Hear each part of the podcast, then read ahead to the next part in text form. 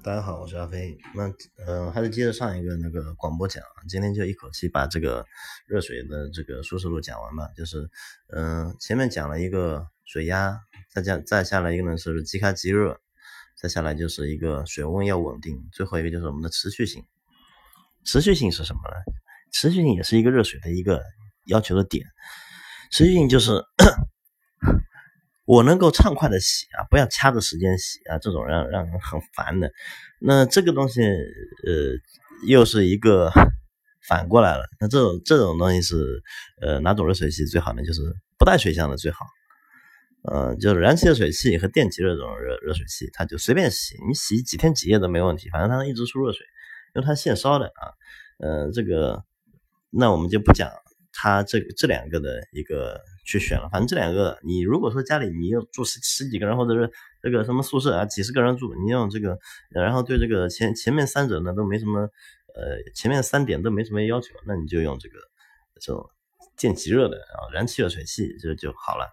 嗯，如果是水箱呢，他们就呃带水箱的这种呢，就是对一个这个即热对它的这个储持续性要求就比较高了。嗯，譬如，嗯，因为这个大稍微大一点的房子啊，它基本上都是带水箱的，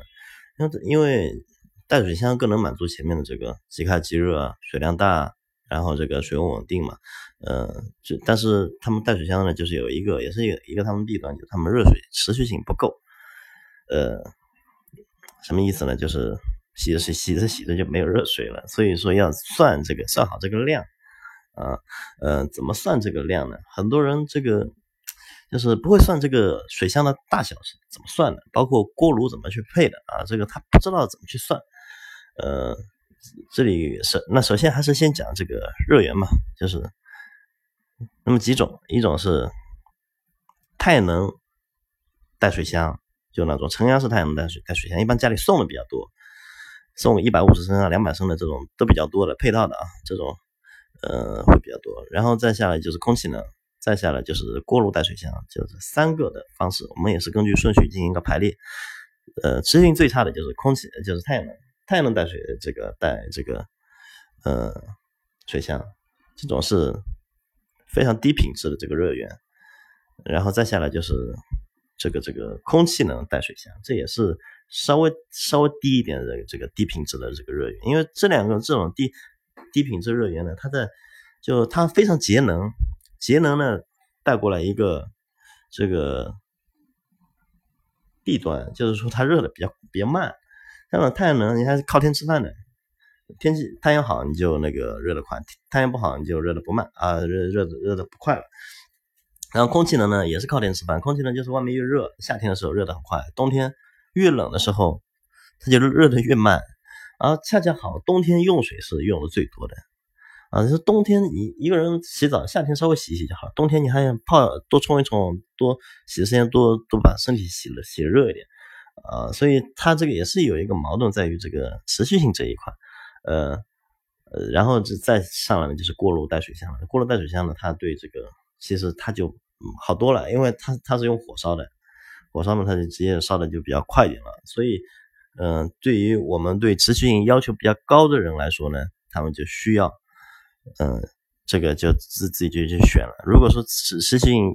要求比较低，那你就选一个这个空气能热水箱、空气能带水箱的就非常不错的啊。如果有家里比较合适的太阳能带水箱啊，家里安装方式啊，包括住的人啊，包括这个管路啊，都比较合适的，用这个也还可以。但是这种一般是不太适合的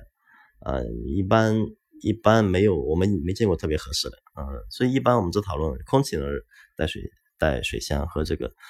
这个锅炉，呃，这个锅炉带水箱，只有这这两种方式。嗯，还有一个就是小那种电储热热水器，我们就不说了啊，这种一般家里现在已经很少有人装了，啊，这两个其实就是，那我们话话说到最后呢，就是变成了一个。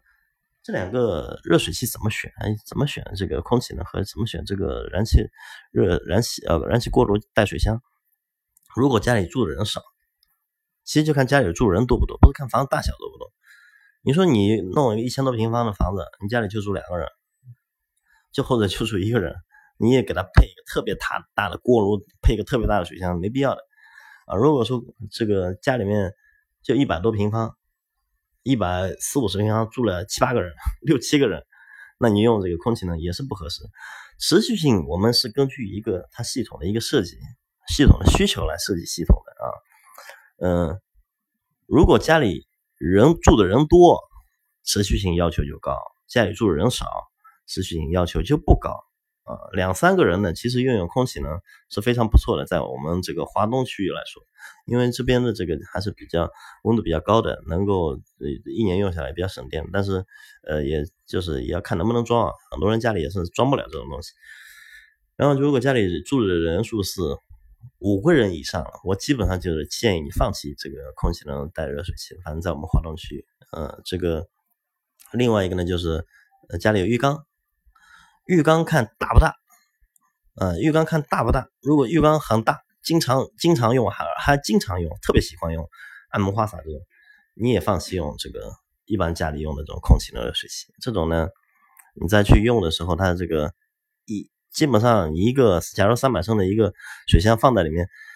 它就算放放完一浴缸的水，你里面水就冷，水冷，你不管再牛逼的这个空气呢，它怎么烧也是要一段时间的。你恰恰好，我们这个持续性是有一个什么点呢？就是完全是比较说的是家用的，跟商用没没什么关系的。就家用水箱也不能放太大，放太大，因为家里平常用没这么多水，没这么多热水，你没人没人说放一吨啊半吨，你也没没这么大体积啊，平常也用不了这么多水。嗯，家里人呢洗澡什么时候开始洗？一家人回来就七八点吃个饭，晚饭吃个晚饭吃到个六七点，吃个晚饭吃个六七点起回，然后也就开始洗澡了。也很多人是比较那种呃自由自在的那种的，不去算的时间的，基本上都要九点多开始洗澡，九点多洗澡，也没有人说我们要就是，那你就算他一个一个洗吧，就这样吧，一个人洗个二十分钟嘛。一人洗个二十分钟，你中间还间隔二十分钟，没有人说什么。我一洗完澡，你掐个秒表，我这边一洗完，马上你这边接着洗，没没有人这么洗算了，就相当于一个人四十分钟时间，因为你中间还间隔一二十分钟，有人等啊，摸摸手机，看看手机啊，再上个厕所啊什么的，你就很慢了。就这样，你会洗到什么时候呢？就是当你有三个人的时候，你从九点洗，稍微一洗就洗到个十一点多了。然后如果这个在十一点多的时候告诉你。持续性没有热水了，哪怕他等个半个小时，他就等到十一点半了，就最后那一段时间都特别宝贵的。有人说空气呢，其实也就多个一两个小时嘛，你多一段是等到一十二点一点多了，你怎么洗？那怎么办呢？那这种时候他他就会说算着时间洗，说我早一点洗，我还没吃晚饭前洗一下，或或者说我吃了晚饭，今天哎你马上你洗了，家里人住多，你马上洗洗，我早一点洗，到时候他这个热水还能多烧一点呢。啊，这样其实我觉得这样就比较催促的、仓促的这样的去洗呢，就不是那种仓那种感觉了。或者说前面人洗澡的时候要算着水洗。我今天心情不好，我想多冲一冲，不行，我多冲了，后面人没洗没澡洗了，要等到第二天才能洗。因为等到十一点多之后，如果没有一旦没有热水，你就等到第二天洗了，要不然就等到一一点多再洗吧。一点多洗，你还洗什么澡？你睡觉都睡不着，睡不着了。啊，所以说这个持续性呢，对于一个房子多，对于改善型住房来说，这种持续性要求是比较高的。这对这种持续性呢，我们就希望是它的这个水水箱的这个加热能力啊比较就比较快啊，水箱的加热能力比较快。那一般就是我们还是推荐用锅炉带这个水箱会比较好一点。呃，如果家里就两三个人，长期两三个人住，用空气呢是一个比较好的选择。如果是五个人以上了，我觉得只能考虑这个燃气和锅炉带水箱。当然，我们在在做这个房屋设计的时候，我们要先去问问业主，说你们未来是有几个人住的，而不是说现在有几个人住，未来有几个孩子，还是是不是要再打算再呃生一个小孩，就几个孩子一起住啊？老人会不会过来啊？这个都是一个我们需要考虑的点。否则到时候人多了，你这房子住的又不是又不是特别满意的时候呢？也没办法了，又要去买一套房子，再重新装修，再下一套，再这样按照这样的房子去设计啊，这个就就成本成本就比较高啊，那钱不是不得了了。所以建议大家在前期的时候把这个持续性这一块设计设计好啊。这个到底选什么热源，水箱配多大的？水箱啊，最后还是跟大家忘记说了，就是说呃，水箱我们配多大？水箱我们的原则呢是，一个人三一个人是四十升的水啊，一个人四十升的水，然后呢，你要保证我的浴缸也能一次性放满啊，不要说浴缸一次性放满，因为浴缸我就买了三百升的，然后水箱配个一百五十升的，你说你的浴缸摆满了吗？买个买按摩浴缸也不也不便宜的，买一个浴缸买三万多，水箱买个两百升的，然后这个永远放不满，你说你这这浴缸买了什么用？是吧？是，所以就两个原则。第一个，浴缸一定要能够一次性放满。如果业主有要求说要两个浴缸同时放满的话，也要去计算这个两个，就把两个浴缸升数加起来，就能是一个我们得出的一个水箱的升数，是水箱出水的升数，也不是说水箱的升数啊，就是水箱出水的升数。水箱出水的升数呢？又能够根据目前当下的这个面积啊，根据这个这个就设备房的面积，根据这个业主的需求，我们来设计水温啊。如果说哎各方面都达到的，我们配一个三百升水箱，什么都达到的，你就那不用混水也可以。如果说达不到，我三百升，我家里最大就是放那个两百升，但是我家里要有浴缸，我要有很多人去洗怎么办？这个时候就把浴就去设定。水箱的水温了，就是在水水箱达到最大的情况下，再去设设定水水箱的水温，然后前面再加三通阀，三三通恒温阀，就这废废纸就相当于混着水去洗，这样就很不错了啊。呃，如果你是三百升水箱，你就出四十度的，你就设定四十度，那出来它就是三百三三，可能就两百多升水了，因为下面还有有一部分是冷水的。那如果你把三百升水箱设定的温度都是设到六十度、七十度这样。嗯，它做它混的冷水洗，呃，我们这个东西很容易就按照比例去混合，就能知道啊，算出来这个是能够实际能出多少的水了，就能告诉业主了啊，这个能出多少的水啊，这样的去设定设定呢就非常不错了。然后一个水箱的这个水箱的这个高温的这样一个点呢，呃，水箱的这样一个高温的这个呃这个这个点也是大家呃就是两个热源好好多热源之间的一个一个差异。嗯，空气能热水水箱的它的水温设定的不会特别高啊，这个锅炉的水箱的水温它能设定比较高一点，能前面能加混水啊，这些是我们的一个按照这样的一个就水箱和热源和家里人的一个需求，三者就能定出来，呃，自己家里面要用多少的一个水水升水箱的升数了。呃，另外一个啊，最后我我还是再再加一点，再加一点，就是这个也是很多别墅业主呃需要。在给别墅业主设计的时候，需要考虑的一个点，叫什么呢？嗯，很多人说，啊，我家就一个人，我家就一个人，我我我有一个这个厨人是太阳太阳能，呃，他是送的两百升，我住一个五百平方别墅，我现在一个人够不够？一个人你要用用很用热水循环，对吧？